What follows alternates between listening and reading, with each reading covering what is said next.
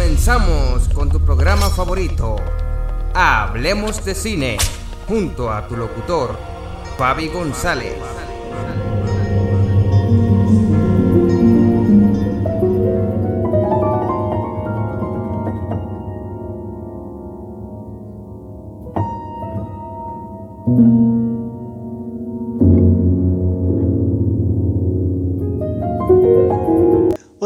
Y bienvenidos a una nueva emisión de Hablemos de Cine.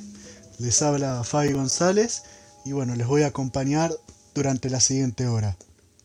Antes que nada les recuerdo que nos están escuchando por www.generacioninclusiva.cl y también les comento que este episodio, así como los anteriores, los pueden encontrar en distintas plataformas de podcasting tales como Spotify, iTunes, Google Podcast, Anchor, etc.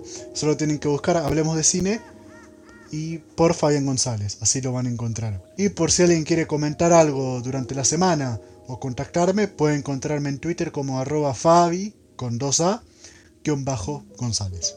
Bueno, una vez dicho todo esto, vamos a pasar al programa de hoy. Y nada, debido a que justamente en esta semana, más precisamente el sábado, es la famosa celebración de Halloween, que realmente es una fiesta que se originó en Europa y que se terminó de consagrar en Estados Unidos.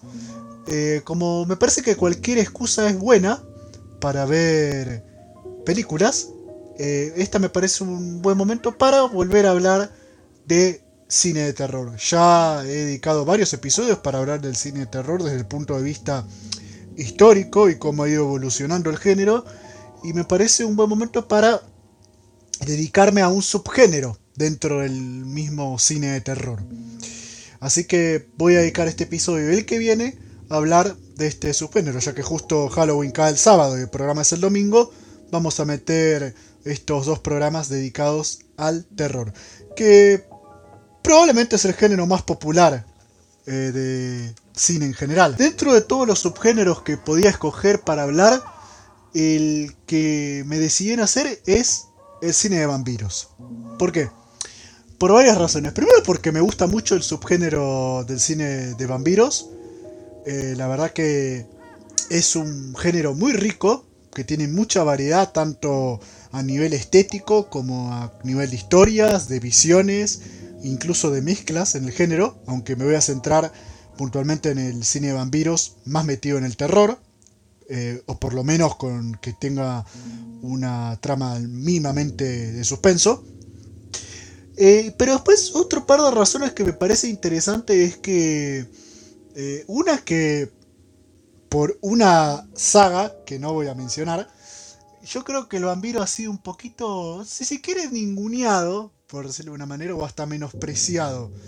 el vampiro siempre fue una figura de, mucho temor, de hecho, a siglos atrás, la humanidad estaba tan convencida de que existían los vampiros que había gente que la linchaban, como quemaban a las brujas, a las supuestas brujas. También linchaban a gente pensando que eran vampiros. O sea, el respeto por y el temor por los vampiros estuvo siempre, y tanto en la literatura como en el cine, durante el siglo XIX y XX, estuvo muy presente. Pero, digamos que por una saga, que le voy a decir la saga innombrable, yo creo que se ha tendido a menospreciar o a ningunear a los vampiros y en cierta forma eh, perderles un poco el respeto. Obviamente todo esto desde mi visión y a nivel artístico, ¿no? Está claro que estamos hablando siempre de cine y cada uno se lo puede tomar como quiera. Y el otro motivo que me terminó decidiendo fue que hace un par de semanas justo una página, una revista de cine en español, no voy a decir cuál, hizo un listado con las mejores películas de vampiros, que era más o menos algo así como 16 o 17. No recuerdo el número exacto, pero pongamos que eran 15. Y 13 de esas películas eran desde el 92 para acá. O sea, básicamente, eh, más del 80% de las películas que recomendaban eran eh, menos de los últimos 30 años habían salido. Y de las otras dos, que eran anteriores al 92, una era Noferatu, que no nombrar a Noferatu como recomendación en el género vampiros es como eh, digamos, dentro del cine es prácticamente un pecado, porque Nosferatu, y ya lo vamos a ver, es una de las películas más importantes, no solo del cine de vampiros, no solo del cine de terror, sino de la historia del cine en general.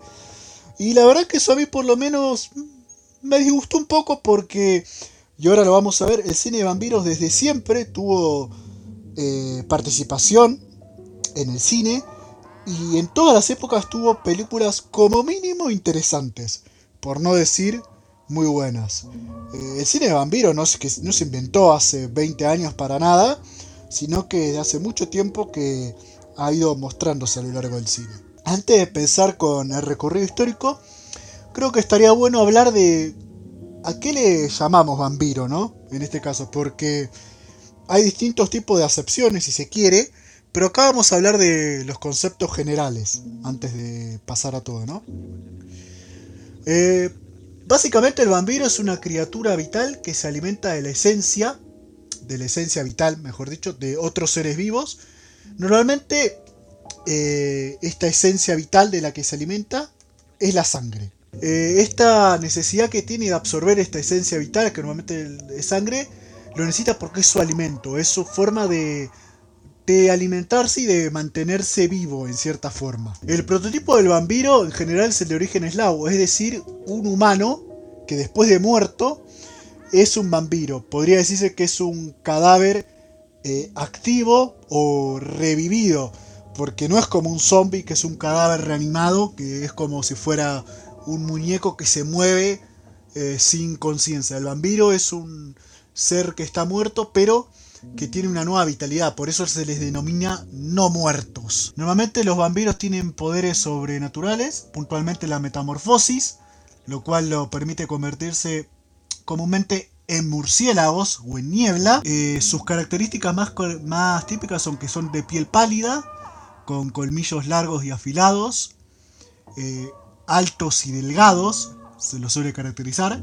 Son inmortales y son unos depredadores chupadores de sangre. Lo que sucede en general con los vampiros es que pueden sobrevivir a la luz solar, pero se debilitan mucho y pierden casi todas sus características o habilidades, por decirlo de una manera, ¿no? Esto del agotamiento que sufren a la luz del sol, digamos, la pérdida de sus poderes, es porque son criaturas de las tinieblas, en general. Y bueno, las formas típicas de acabar con los vampiros son cortándole la cabeza, quemándolos por completo o clavándoles una estaca.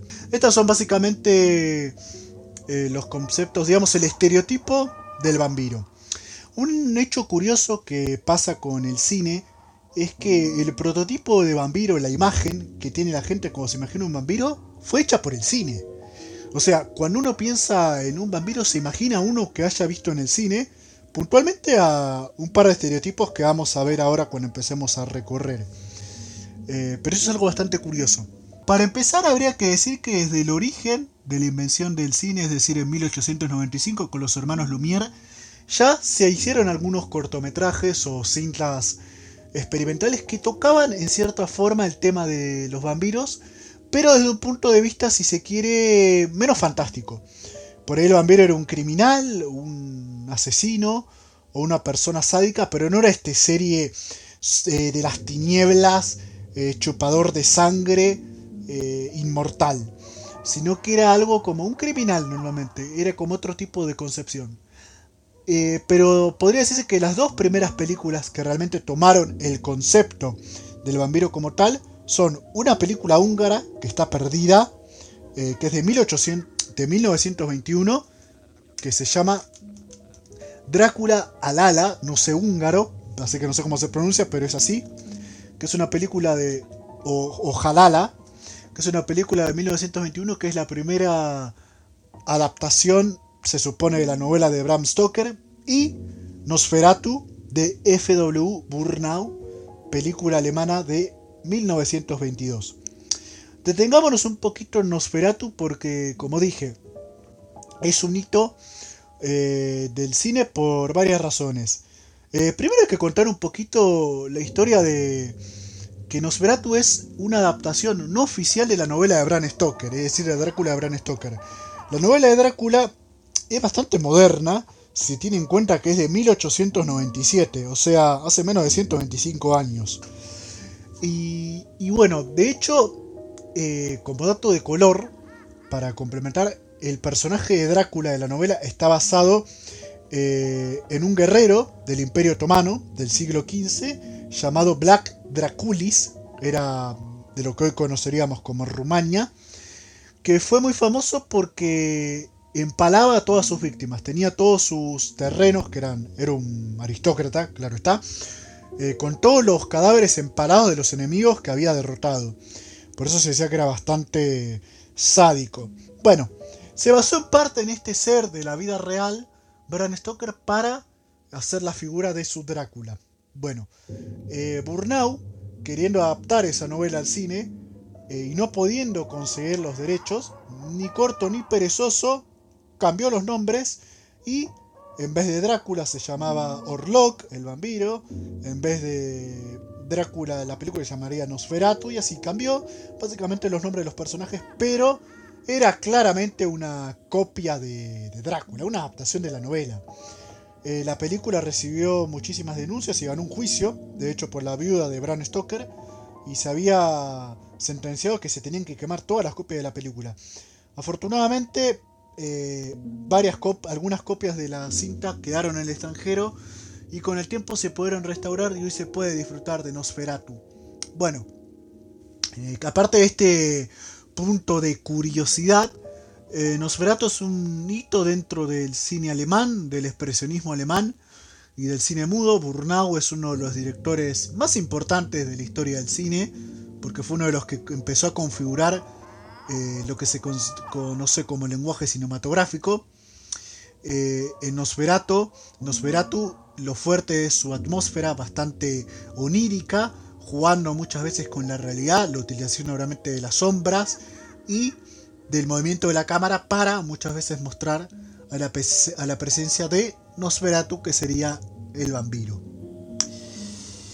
Otro punto importante de la película es, y probablemente por lo que más es conocido, eh, la interpretación del personaje del Condor Lock, que como dije sería Drácula, que fue interpretado por un actor de teatro llamado Max Reck, que decían que era un tipo muy alto, muy corpulento y muy feo. Eh, y eh, él es probablemente parte fundamental del mito de la película Nosferatu porque básicamente se come toda la película. Hay que tener en cuenta que las actuaciones del cine mudo tendían a ser muy exageradas y bastante histriónicas. Y March Rec logra superar esto dibujando a, a un ser monstruoso y terrorífico que funda temor y que parece una bestia. Básicamente no hay nada de humanidad en este Drácula, no hay nada de, de empatía, de poder tener empatía, porque es un monstruo, es una bestia salvaje dispuesto a, acabar con todo lo que se proponga. Eh, se muestra con una fuerza sobrehumana, reencarnando un ser malvado y repulsivo. Básicamente un monstruo salvaje, un depredador total. Y acá se mostraron algunas de las características que comenté que se tiene del típico vampiro. Me refiero, por ejemplo, a mostrar una nariz ganchuda, unas profundas ojeras, largos y afilados incisivos, aunque realmente los colmillos como tal no se muestran como se tiene hoy en día vinculado a los vampiros, esto ya lo vamos a ver un poco más adelante, y sus uñas curvadas que parecían enormes garras. Por eso, este Drácula, más que un vampiro, parecía una bestia. No tenía nada de humanidad.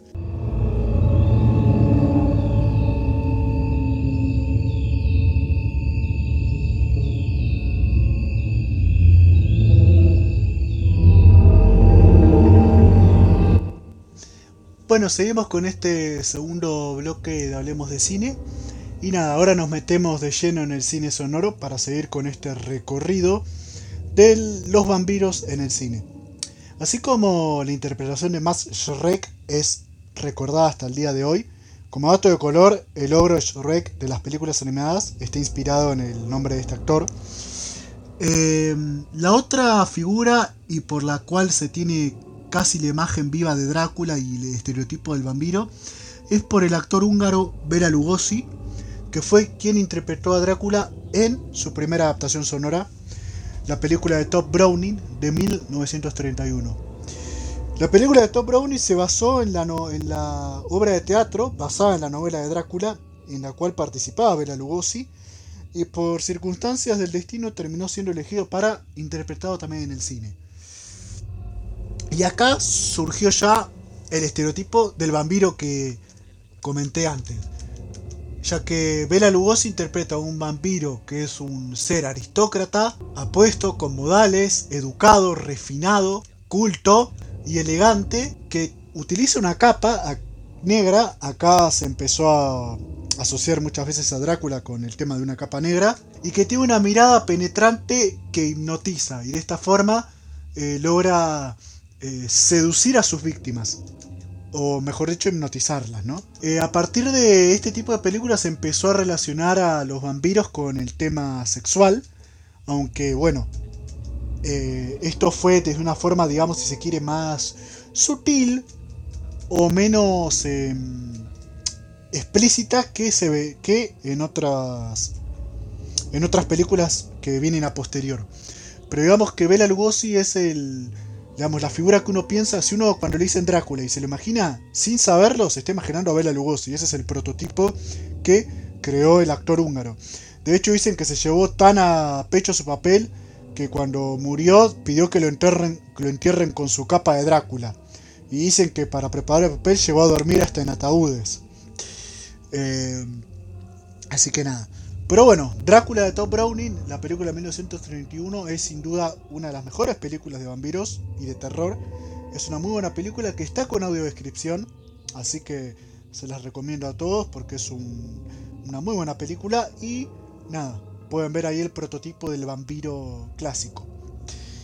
Como noto de color, hay una versión en la época, eh, digamos, entre finales de los años 20 y principios de los 30, como todavía no se habían perfeccionado las técnicas del doblaje ni el subtitulado, eh, en esa época, aunque parezca mentira, las películas, por ejemplo en nuestros países de Latinoamérica, llegaban como se estrenaban en Estados Unidos, es decir, ponía la película se emitía en el cine en inglés, sin ningún tipo de subtítulo ni nada, y claramente que mucha gente no sabía inglés y la gente no iba a salir corriendo a aprender inglés para ver una película. Entonces, mientras se terminaban de perfeccionar las técnicas tanto del subtitulado como del doblaje, hubo un experimento que utilizaron algunas productoras tanto en Estados Unidos como en Europa, que era sobre las versiones de las películas. Esto quería decir filmar una misma película con los mismos decorados, eh, con la misma escenografía, pero con otros actores y muchas veces otros directores en otros idiomas. Normalmente español, francés, alemán e italiano. Esto para poder exportar los productos a estos mercados. Eh, nuestros abuelos o nuestros bisabuelos de aquellas épocas no conocieron el Drácula de Bela Lugosi en el cine. Ellos lo conocieron años después cuando se empezó a pasar por la televisión o en posteriores restrenos. Ellos conocieron al Drácula de Carlos Villarías, un actor latino, ya que se firmó una versión de Drácula, conocida como Spanish Drácula, eh, del año 1931, dirigido por eh, un director llamado George Belfort. Eh, esta película es más larga que la Drácula de Top Browning, aproximadamente media hora más. Y es básicamente el mismo Drácula, pero con algunos cambios ligeros y con actuaciones bastante más teatrales. De hecho, existió el mito y existe todavía de que la película de Belfort es mejor que la de Brownie, lo cual al menos a mí me parece bastante poco creíble. Pero bueno, es algo que por ahí se puede ver, se puede entender entendiendo que las personas anglosajonas no hablan español. Como un ejercicio les recomiendo que se pongan esta película para ver la mezcla de acentos que hay, desde acentos eh, mexicanos, españoles, cubanos, y cómo parece en un sentido bastante paródico en ese sentido de la película y además de tener actuaciones bastante teatrales. Es un proyecto interesante y de las pocas versiones en español de películas que quedaron vivas hasta el día de hoy. Y como ejercicio creo que vale la pena echarle un vistazo. Pero bueno. Eh, Universal con el Drácula de Browning, que fue todo un éxito, y el Frankenstein de James Whale, empezó un ciclo de películas de terror que se extendió por todos los años 30 y por la década de los 40. Dentro de las películas de vampiros, cabría mencionar una secuela como tal, no tan directa, pero secuela en principio, que es la, hijo, la hija de Drácula de 1936, que se empezó a ver acá eh, ese tratamiento que se da a las vampiras del cine lésbico, ya que la protagonista, que es una vampiresa, eh, captura a sus víctimas mujeres con una clara connotación lésbica. Eh, obviamente todo de forma sutil, ya que en esa época estaba en vigencia el código Hayes, por lo cual había la censura. La hija de Drácula es una película interesante. Yo creo que no es una gran película, pero sí es un ejercicio interesante. Después, la Universal también hizo El hijo de Drácula, del año 43, dirigida por el gran Robert Schoenbach. Es la ópera prima de Robert Schoenbach. Y yo creo que es una buena peli, eh, con bastante más de misterio, donde aparece el Drácula, no protagonizado por Bela Lugosi. Eh, y es una película más de suspenso que de terror, pero es una película correcta y más que interesante. Y después, eh, dos películas que eran dos cóctel de monstruos, básicamente, que fueron eh, La mansión de Frankenstein del 44 y La mansión de Drácula del 45. Dos películas donde aparece el vampiro, que son películas más involuntariamente autoparódicas, pero al menos para mí son dos placeres culposos o placeres culpables que recomiendo. Eh, dos películas que están bien para pasar rato. Son. Hay que tener en cuenta que las películas de terror de aquellos años normalmente no duraban más de una hora y diez, una hora y cuarto. Por lo cual son películas que tranquilamente te las podés ver tres o cuatro en un día sin problemas. Y si te gusta el género las vas a disfrutar. La, verdad es que sí. Eh, a pesar de este, esta fama que tuvo Bela Lugosi protagonizado al vampiro, la realidad es que pocas veces protagonizó eh, a Drácula más allá de esta película. Eh, la segunda aparición fue en la película Bot y Costello contra los fantasmas del 48, que era ya una comedia, una comedia de terror. Y otro par de veces que protagonizó a la figura del vampiro fueron en otra película de Todd Browning, La marca del vampiro, del año 35, una muy buena película de vampiros bastante olvidada, que es casi una especie no quiero contar la trama porque tiene un giro final bastante inesperado. Pero básicamente Bela Lugosi protagoniza un vampiro que es un vampiro ficticio en cierta forma. Y no voy a decir más nada porque la película es muy buena. Browning fue uno de los grandes directores de terror de la historia del cine y la recomiendo. Y la otra vez que protagonizó a un vampiro fue en El regreso del vampiro o El retorno del vampiro del 43. Una película correcta, bastante interesante que fue la primera película que mezcló o que juntó a más de un monstruo clásico. Eh, así que nada, se adelantó a lo que haría la Universal eh, un año después con Frankenstein y el hombre lobo. Más películas de vampiros, digamos, de esta etapa de cine clásico, esto ya lejos del Universal, aclaro. Habría que nombrar a Vampir de Carl Theodor Dreyer, un maestro danés del cine mudo y del cine sonoro, eh, una de las películas probablemente de las atmósferas más terroríficas y oníricas de la historia del cine, ya que es una película que parece un sueño, o mejor dicho, una pesadilla, y que está inspirada en la novela Carmila, de la cual voy a hablar en un rato, y que es un ejercicio completamente, que fue un fracaso total, pero que hoy en día es prácticamente una película de culto considerada una de las mejores películas eh, de vampiros y también en sentido de, brujería y de atmósferas pesadillescas y demás. Un gran ejercicio de Dreyer y sin duda es una película imprescindible dentro de este subgénero. Una película bastante rara y curiosa que habría que mencionar es Sombras Trágicas Vampiros del año 33, ya más en un tono de suspenso, ya que era una investigación de un vampiro que va azotando un pueblo una película bastante de serie B, pero que interesante y que como a los que les gusta el género vale la pena echarle un vistazo. Estas serían las películas, digamos, de los años 30 y 40. Metiéndonos ya en los años 50, habría que alejarnos un poquito del cine norteamericano y hablar eh, primero de una película italiana dirigida por Ricardo Frede y Mario Bava, dos maestros del terror italiano, que serían Los Vampiros del año 57 una película claramente en un tono más de policial, más de película de suspenso, pero que en cierta forma eh, empezó a meter esto, empezó a meter, en el caso de esta película, a una vampiresa, claramente inspirada también en Carmila, y que es uno de los puntapiés iniciales que harían inicio al terror italiano de los años 50 y 60, tanto al giallo como al fantástico o fantaterror italiano. Así que es una pieza que vale la pena rescatar. Y a los al vampiro perdón, de Fernando Méndez, película mexicana del año 57. Una peli de terror con cierto tono melodramático. Eh, recordemos que el cine mexicano clásico tendía a ser de melodrama y bastante melodramático.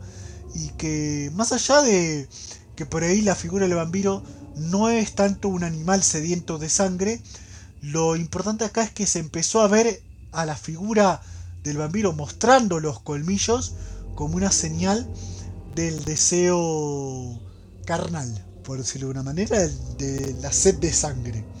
La primera vez que se lo mostró, por ahí no en forma tan directa, pero sí de mm, forma inequívoca, fue en El vampiro de Fernando Méndez. Una gran película mexicana. Tanto los vampiros de Freddy Baba como El vampiro de Méndez, las recomiendo mucho. Hay una secuela, El ataúd del vampiro, también de Fernando Méndez del 58, que yo creo que es una película ya que tiene más de comedia y no me parece tan buena, pero sí creo que es un film interesante para los que les guste el cine mexicano y sobre todo el cine mexicano clásico. También habrá que mencionar dos películas de vampiro más del director Miguel Moraita, eh, dos películas mexicanas, que serían el vampiro sangriento del 62 y La invasión de los vampiros del 63. Probablemente estas dos junto al vampiro de mente sean las mejores del subgénero de vampiros hecho en México y hecho en nuestro idioma. Es, probablemente es así.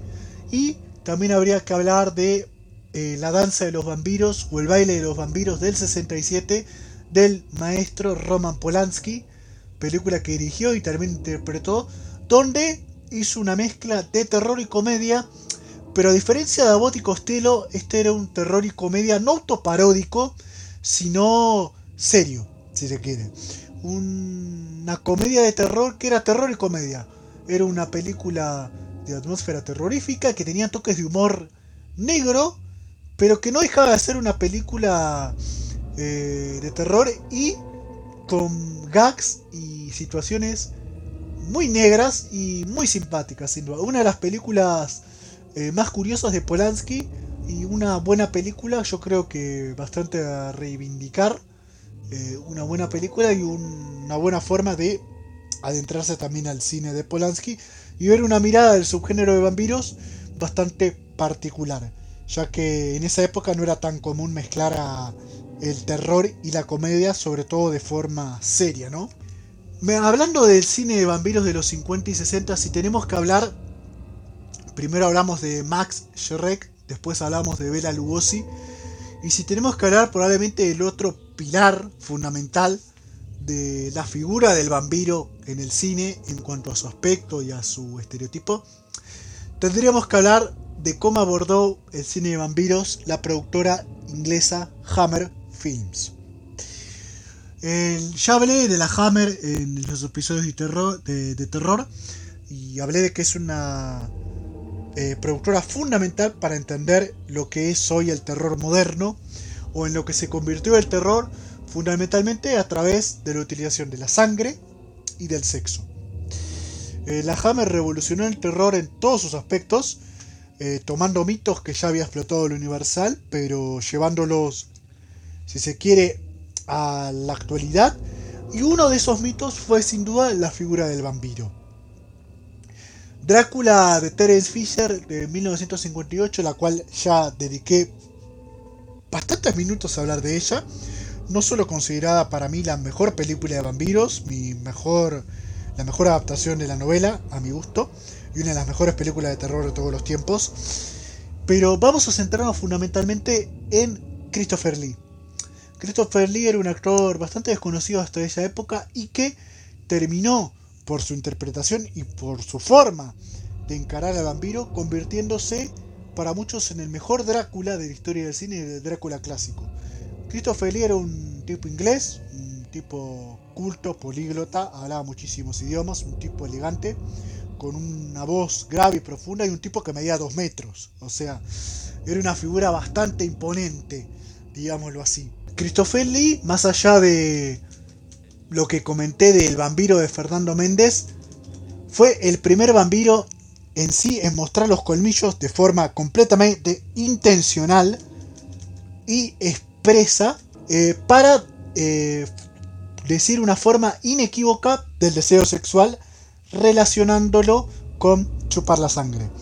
A partir de esta película se empezó a relacionar al vampiro con este concepto, con el tema de chupar la sangre, no solo como alimentación, sino como una como un deseo sexual y como una necesidad de como es la necesidad del sexo en el ser humano.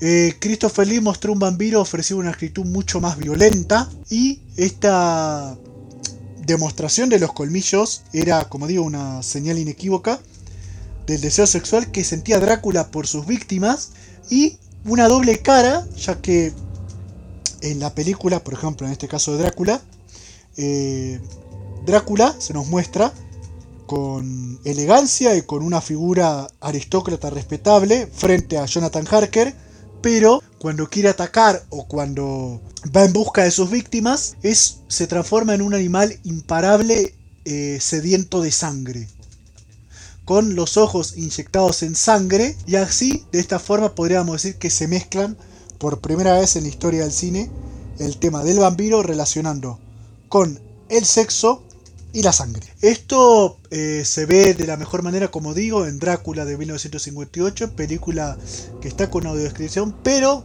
se fue explotando en todas las películas de vampiro que hizo la Hammer, ya que realmente que, si bien creo que Drácula es la obra maestra del subgénero, tanto de la Hammer como del cine en general, habría que destacar también a su secuela, Las novias de Drácula, también dirigida por Terence Fisher del año 60, eh, otra gran película que empieza a coquetear también con el tema lésbico. Realmente las películas de la Hammer muchas veces coquetean con el tema homoerótico en el cine, lo cual se podría considerar bastante revolucionario para la época. Habría que hablar del beso del vampiro del 63, una buena película bastante curiosa y bastante desconocida, de hecho, incluso dentro de la Hammer. Drácula, Príncipe de las Tinieblas. Esta fue la segunda aparición de, la segunda aparición de Christopher Lee como el vampiro más famoso. Y acá, de hecho, Christopher Lee no dice una palabra en toda la película, por lo cual parece ya definitivamente un animal sediento de sangre. Para muchos es la mejor de Drácula. Para mí la mejor de las primeras, pero claramente que las novias de Drácula y Drácula Príncipe de las Tinieblas son dos joyas imprescindibles. El beso del vampiro es una buena película, pero creo que está un pie por debajo. Y, y también habría que destacar a Drácula vuelve de la tumba. Esta ya no dirigida por Fisher, sino por Freddy Francis, otro maestro del terror y de, de la fotografía en el cine del año 68. Es la última, a mi gusto, la última película de la saga de Drácula, ya que se hicieron más películas por la Hammer, que vale la pena y que creo que es una buena película y que recomiendo. Eh, de todas estas que nombré, la única que está con descripción es la primera, Drácula de 58, de Terence Fisher, pero recomiendo todas, de hecho. Hace un rato les hablé de la novela Carmila, que Carmila es una novela corta, lanzada en el año 1872, es decir, 25 años antes que Drácula de Bram Stoker, escrita por eh, un autor, perdonen que no sé cómo se pronuncia, llamado Sherivan Lefanu. Eh, Carmila es eh, para muchos la primera novela, si se quiere, seria que tocó el tema del vampirismo en la ficción y que habló de, en este caso, de vampiras, es decir, vampiresas, una vampira mujer y que tocó ya el tema de lo que dije que se relaciona mucho cuando se habla de vampiresas, que es el lesbianismo. Carmila era una eh, dama que secuestraba eh, muchachas jóvenes, normalmente virginales y campesinas o pobres, para seducirlas y básicamente, como dije, eh, chuparles la sangre. Eso era básicamente Carmila. Y así como el Drácula de Bram Stoker está basado en Black Draculis, una figura de la humanidad, de la historia real, Carmila está basada en Elizabeth Bathory, una de las peores mujeres de la historia de la humanidad, una aristócrata húngara del siglo XV, siglo XVI, que siglo XVI-XVII, perdón, que básicamente fue famosa por considerar considerarse la mujer más asesina, o sea, con mayores víctimas de la historia, ya que dice que, se, dice que mató a más de 600 personas, y las cuales eran todas justamente jóvenes, campesinas, vírgenes eh, y pobres, que secuestraba para hacerle mil y una torturas, ya que la Elisa de eh, digamos, era una una bruja, no me sale la palabra, hacía prácticas sádicas, tenía básicamente su propia secta, y era una mujer que creía eh, que podía obtener la belleza eterna, ya que era una mujer muy bella, a través de, hacerse baños de sangre, con sangre de las víctimas, y de beber incluso la sangre de estas vírgenes. Eh, la historia de Elizabeth Bathory es bastante terrorífica como mínimo y muy sádica y es real. Esto no, es ningún tipo de invento. Eh, y estuvo durante seis años eh, dando su reino de terror. Pero bueno, a partir de esta figura de la historia real se basó el escritor para hacer a Carmila. Bueno, ¿por qué quería hablar de Carmila? Porque eh, hay algunas adaptaciones al cine de la novela que vale la pena nombrar. La primera es una película italiana donde justamente participa Christopher Lee, llamada La maldición de los Karstein del año 64. Esta es la primera adaptación oficial de la novela de Carmila. Y después habría que destacar a la trilogía que hizo la Hammer sobre eh, esta novela de Carmila. Cada una de estas películas eh, más erótica, eh, con escenas muy explícitas a nivel sexual y a nivel sangre y con muestras de lesbianismo completamente eh, explícitas, lo cual como digo bastante revolucionario para la época, pero también bastante lógico ya que el cine de los 70, como vimos cuando hablé del cine moderno, fue cuando se empezó a demostrar de forma más explícita tanto la violencia como el sexo. Eh, la trilogía de estas adaptaciones de Carmila que hizo la Hammer son las películas Amores de Vampiros, del año 1970 de Roy Biker, Lujuria para un vampiro de 1971 y Las hijas de Drácula o Las mellizas de Drácula, no tiene nada que ver con Drácula la película, pero bueno, tema comercial, del año 71. Estas son las mejores adaptaciones de la novela corta de Carmila en la historia del cine. Y bueno, metiéndonos ya en otro tipo de películas de vampiros de los años 70, habría que destacar a El Rojo en los Labios del año 71, película belga, que justamente habla de Elizabeth Bathory, le es un personaje de la película y la toma como si hubiera sido una vampira real. Esta película la vi de hecho hace la semana pasada, una película de terror bastante interesante y no muy recordada. Una historia alucinante, una película para televisión del año 1972. Eh, Capitán Cronos, Cazador de Vampiros, una película que anticipó a lo que sería después la saga de Blade, es decir, una película más de, de un cazador de vampiros, con si bien una atmósfera de terror, más un sentido de acción. Esta película también fue producida por la Hammer y es del año 74. Drácula el último romántico, una película para televisión del año 74 también. Como dice el título, es una versión más romanticista del vampiro más famoso de la historia. Drácula de John Adam de 79, probablemente la adaptación de la novela de Bram Stoker más olvidada. Eh, es una buena película que tiene bastantes cambios con la novela, porque eso es algo que no comenté, pero bueno, se va a entender que todas las adaptaciones de Drácula tanto Nosferatu, la versión de Brownie, la de Fisher, esta de John Adam como la de Bram Stoker, por razones lógicas, tiene bastantes variaciones, no solo en el tono de la película, sino en las escenas, en los montajes y en cómo encaran la historia fundamentalmente, para tratar de hacer sus propias versiones y sus propias visiones de la novela. Lo cual es algo de agradecer, porque no tendría sentido que alguien agarre y filme la misma película dos veces. Así que por eso creo que todas estas adaptaciones que hablé de Drácula valen la pena. Pueden gustar más o menos, pero todas son únicas en su forma de, ser creadas, ¿no?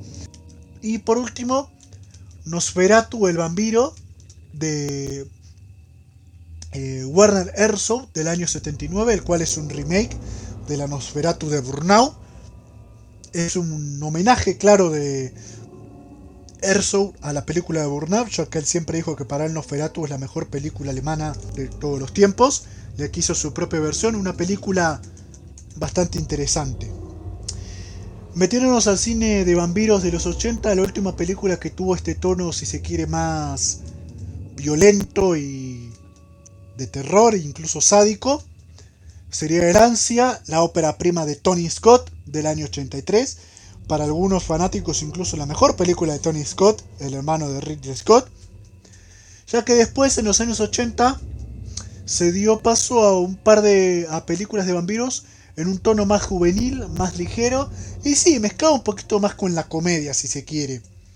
Este sería el caso de Noche de Miedo, o Noche de Terror, o La Hora del Espanto, cualquiera de estos títulos es el que tiene la película de Tom Holland, eh, del año 85, Jóvenes Ocultos, de Joel Schumacher, también conocida como Los Muchachos Perdidos, del año 87.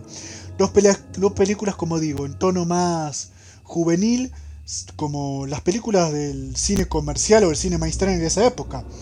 Películas como Los Goonies, Volver al Futuro, Gremlins, que tenían un tono mucho más juvenil y si se quiere ligero. Bueno, ese el ejemplo en el cine de vampiros de esa época está reflejado en estas dos películas. Habría que hablar también de Vampiros en La Habana, una película de animación cubana, una de las mejores películas de animación hechas en Latinoamérica y España, sin ninguna duda una película muy original, muy simpática, que anticipa un poco lo que se vería después en Vampiros de Carpenter, desde esta búsqueda de los vampiros de un lugar o de una forma de poder sobrevivir completamente al sol. Vampiros en La Habana, el mito es que en La Habana, Cuba, los vampiros pueden vivir bajo el sol por algún secreto. Una película, ya digo, muy recomendable y de las mejores de la animación latinoamericana.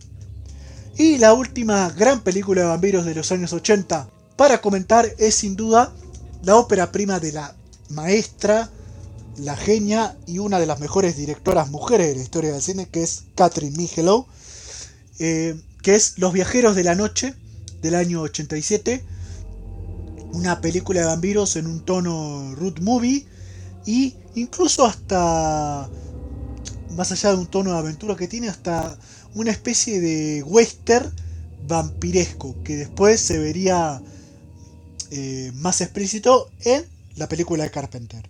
Pero los, los Viajeros de la Noche de Catherine Millerow tiene ya un poco de ese tono, sin ninguna duda.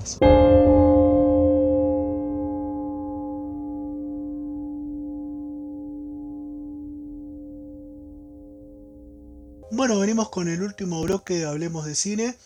Y siendo que ya se está acabando un poquito el tiempo, vamos a meterlo un poquito rápido. Eh, en el cine de los 90 podría decirse que hubo una explotación del género de vampiros porque se hicieron muchas películas.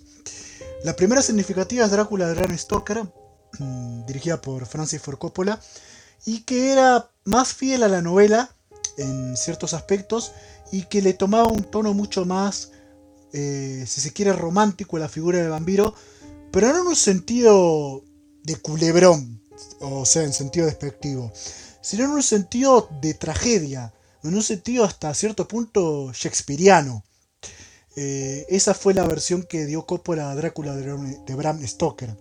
Esta película también está con audiodescripción. De hecho, es la primera película de Drácula que yo vi, por eso le tengo bastante cariño. Eh, y es una gran película. Ya digo, eh, si se quiere un tono más trágico, pero no por así menos importante, ¿no? Otra película a nombrar es la mexicana Cronos de Guillermo del Toro, una película bastante rara dentro del subgénero de los vampiros, ya que la historia es muy original y no aparece un vampiro como tal, sino es un, una piedra, un elemento que transforma al portador en un, un animal sediento de sangre que no puede controlar sus impulsos. Es la ópera prima del toro y es una película de culto básicamente, una rareza bastante interesante. Entrevista con el vampiro del año 94 de Nate Jordan. Esta película también la pueden encontrar con una descripción. Sigue un poquito el tema de la línea de Bram Stoker, mostrando al vampiro como una figura trágica, una figura shakespeariana, romántica, pero eh, y cómo, pero centrándose un poquito más en cómo sería la vida de un vampiro en la vida cotidiana, ¿no? Cómo serían los problemas de un vampiro y mostrando la tragedia, ¿no? o capaz, digamos, eh, lo negativo de ser un ser inmortal que nunca va a morir.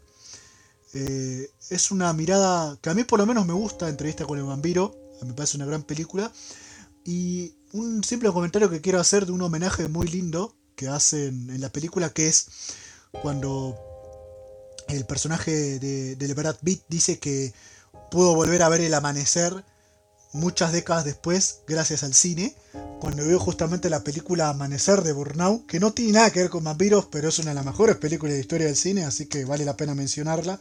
Y está con Audez, así que la recomiendo. Pero bueno, ahí hay un muy lindo homenaje a Amanecer y se muestra eh, ese homenaje en la película y es muy bueno. Eh, gran película, entrevista con el vampiro, en todo caso. También habría que hablar de La Adicción o de Addiction de Abel Ferrara película del 95, también otra buena película. Del Crepúsculo al, Amanecer de Robert Rodríguez, del año 96. Esta película es eh, un cóctel bastante bizarro, ya que empieza como un thriller, como una película de gángsters, y termina siendo como una, eh, un festín de vampiros que quieren eh, cazar a sus víctimas para devorarlas.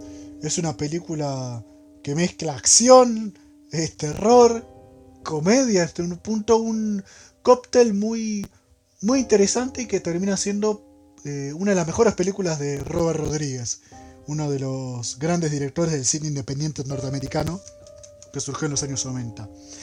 Después habría que hablar de Blade, eh, la película basada en el cómic de Marvel del año 98, que fue una película que en parte eh, dio el puntapié a el boom que tuvo el cine de superhéroes en el siglo XXI, pero en parte también fue una explotación del éxito que venían teniendo las cintas de vampiros en los años 90.